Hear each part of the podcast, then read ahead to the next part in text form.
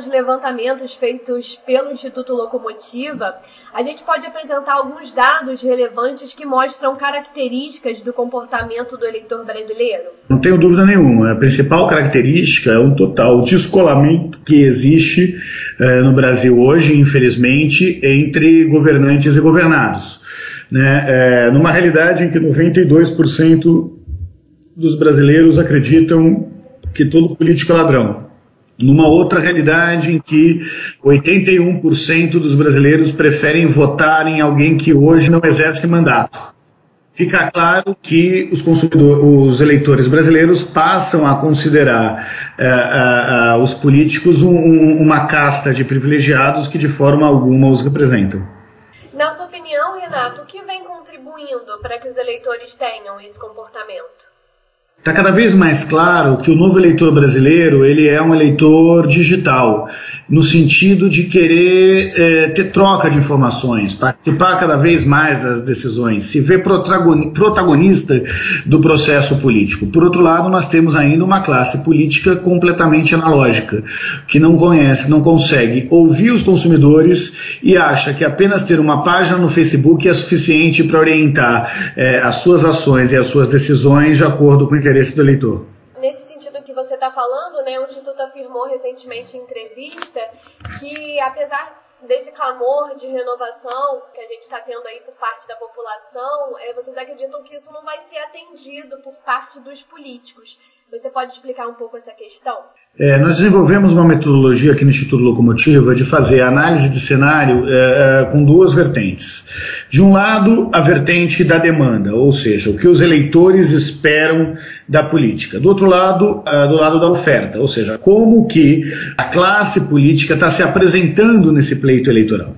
Do lado da demanda, do lado do eleitor, a demanda é por uma enorme renovação uh, na política brasileira. É um eleitor que quer votar em pessoas diferentes, que quer decidir cada vez mais os rumos do Brasil, que quer chamar para si a responsabilidade sobre a maior parte possível das decisões políticas do nosso país. Por outro lado, você tem uma classe política envelhecida, uma classe política que está eh, percebendo a vontade de mudança por um lado, e por outro lado está fazendo de tudo para se manter no poder. Essa classe política uh, envelhecida não está apresentando aos eleitores alternativas efetivas de renovação. Com a mudança na legislação sobre o financiamento eh, eh, de campanha, eh, por exemplo, deixou na mão das cúpulas partidárias a decisão de quais são os candidatos que terão eh, mais verbas eh, do partido por um lado e mais tempo de televisão por outro lado. Obviamente que esses candidatos, eu estou falando aqui de candidatos a deputado estadual, deputado federal e senador, eh, não serão os candidatos prioritários da cúpula partidária, que é majoritariamente formada por integrantes da velha política. Então, se por um lado a demanda por mudança continua, por outro lado a oferta aos eleitores é mais do mesmo. Apesar da gente ter essa demanda por renovação, às vezes a população acho que acaba caindo nesses vícios do passado na hora de escolher. Na opinião de vocês, por que, que isso acontece? Porque se tem um esforço gigantesco da política tradicional uh, em se manter no poder. Portanto, uh, quando eles não, não oferecem condições de financiamento para essas novas uh, para essas novas demandas, quando não se oferece, por outro lado, tempo de televisão quando não se oferece espaço político para as novas uh, lideranças, é muito mais difícil que o consumidor conheça essas novas lideranças. A boa notícia são os movimentos de renovação política que brotaram uh, no Brasil. Talvez o, o, Renova Brasil seja uma das, das, grandes expressões desse movimento, mas tem vários uh, outros movimentos. Do, tem o, o, o, Agora, né, tem o Acontece, tem a Bancada Ativista, tem o Frente Favela Brasil. São vários movimentos de renovação que tentam, de alguma forma, uh, reconectar uh, os eleitores com, uh, com a política, oferecendo candidaturas de ro rostos novos na política.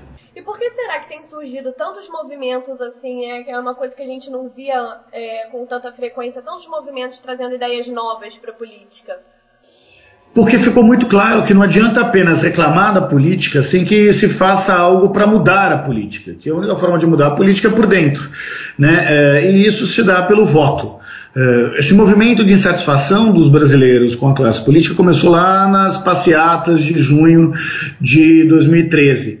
Né, é um movimento que, ao não ter alternativas efetivas de mudança, foi para um processo eleitoral na última eleição presidencial, onde se deu um início a uma radicalização da política, radicalização que cresceu com o processo de mobilizações a favor, a favor e contra o impeachment da presidente Dilma, e que eh, chega nesse novo processo eleitoral com uma demanda gigantesca de outsiders, que no caso da eleição presidencial eh, eh, não está conseguindo se apresentar. Né? Os dois grandes potenciais de outsiders aí, que seria o apresentador Luciano Huck e o ex-presidente do Supremo, uh, ministro Joaquim Barbosa, uh, não, não chegaram a efetivar as suas candidaturas.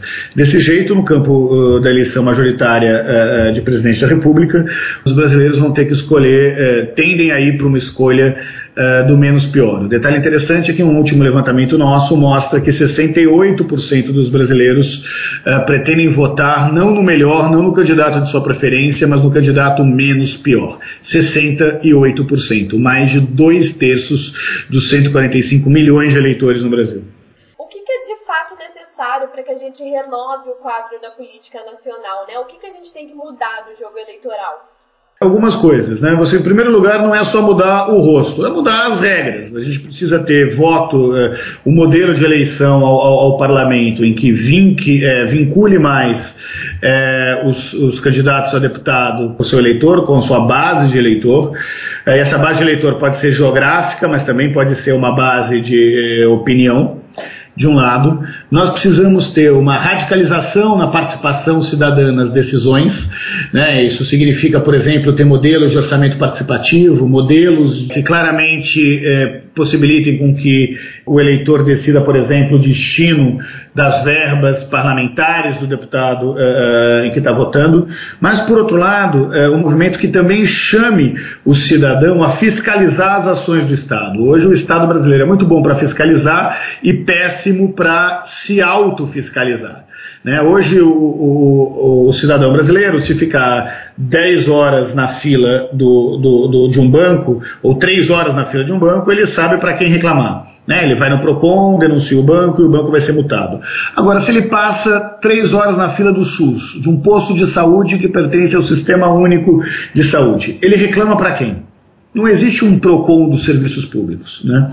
Então, a ideia é, é, para a reconexão entre governantes e governados é, por exemplo, o desenvolvimento de aplicativos que possibilitem com que o eleitor não apenas avalie a qualidade dos serviços públicos que ele utiliza, como também ajude na fiscalização e no combate à corrupção. Eu vou dar um exemplo para os ouvintes do podcast.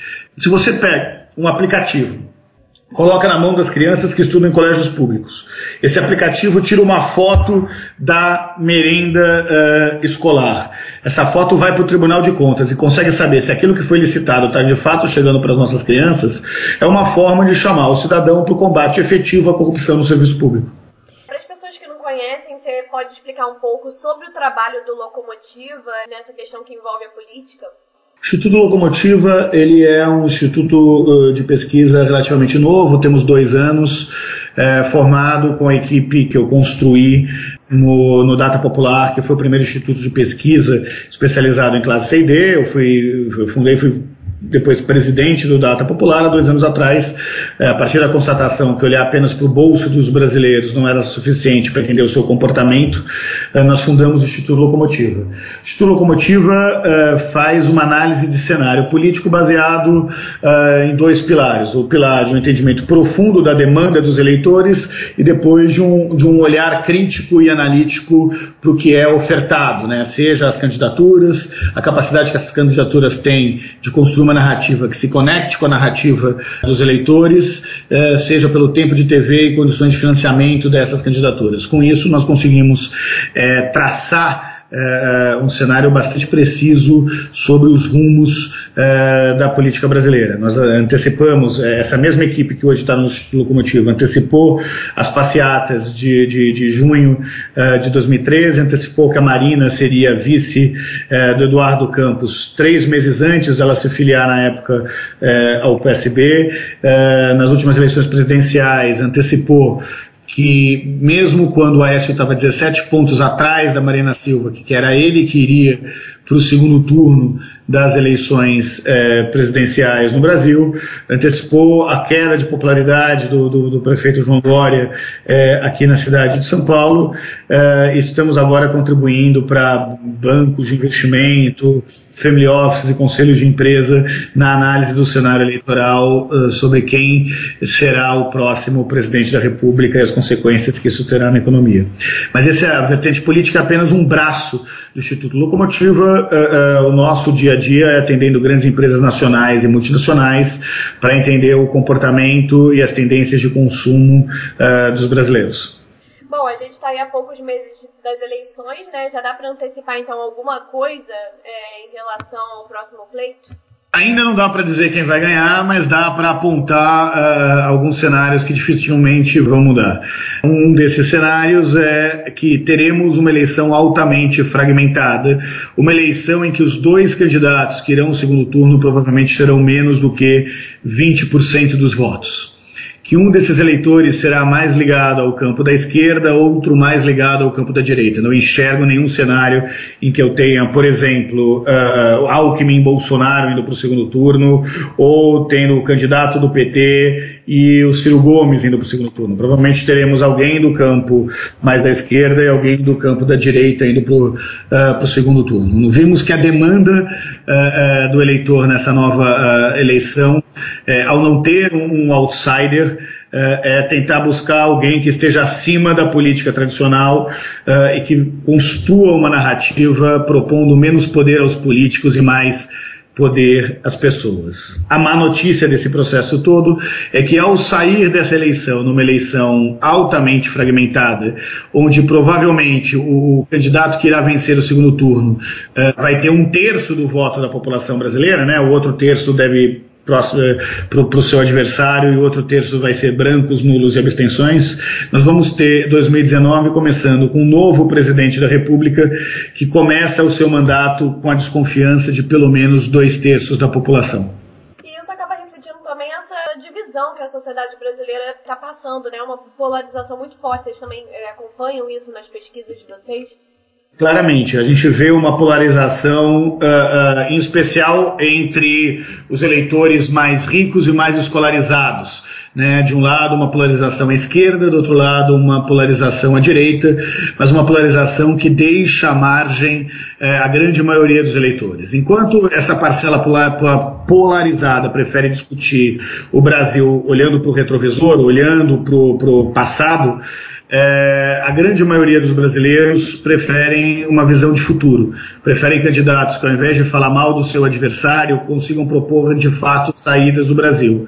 Candidatos que consigam ter a maturidade para sair das falsas polêmicas que a esquerda versus a direita tem colocado na pauta eleitoral. Uh, eu queria dar dois exemplos que, de alguma forma, ilustram isso. O primeiro exemplo é sobre parceria público-privada. Ao invés de discutir se os serviços públicos devem ser público ou privado, como a esquerda ou como a direita defendem, é, tem uma pouca discussão sobre, por exemplo, o ProUni. O ProUni é o maior programa de parceria público-privada que já, que já existiu na história do Brasil, a política pública operada pela iniciativa privada. Uh, é uma versão tropical dos, do, dos vouchers, que, que, são um instrumento de inclusão consagrado nas democracias liberais do, uh, do Brasil. O outro exemplo é uma discussão sobre o tamanho do Estado. E aí existe um, um desafio para as lideranças liberais é, é, de entender que quando se fala de ter um Estado menor, a população majoritária do Brasil, que pertence às classes C, D e E, pensa, bom, menor ainda, é, eu já não tenho escola de boa qualidade, eu já não tenho creche para os meus filhos, eu já não tenho postos de saúde suficiente, eles querem ter um Estado ainda menor. Ao se fazer essa uma discussão sobre o tamanho do Estado, você foge do debate que interessa para as pessoas. A população não quer saber se o Estado é grande ou pequeno, ela quer um Estado que funcione. A, narrativa sobre um Estado mais eficiente talvez seja o melhor caminho para a conquista de um pensamento mais liberal uh, uh, na sociedade brasileira. Só que, enquanto isso, você tem a esquerda e a direita brigando por, por algo que interessa pouco a grande maioria do eleitor. Queria fazer um convite para os ouvintes do, do, do, podcast. Nós vamos estar atualizando semanalmente nas nossas páginas uh, das redes sociais, no, uh, no Facebook do Instituto Locomotiva e no nosso site que é www.ilocomotiva.com.br os estudos mais recentes sobre o comportamento do eleitor brasileiro. Para mim foi um prazer dividir um pouco do que a gente tem estudado com todos aqueles que estão ouvindo agora o podcast do Instituto Milênio.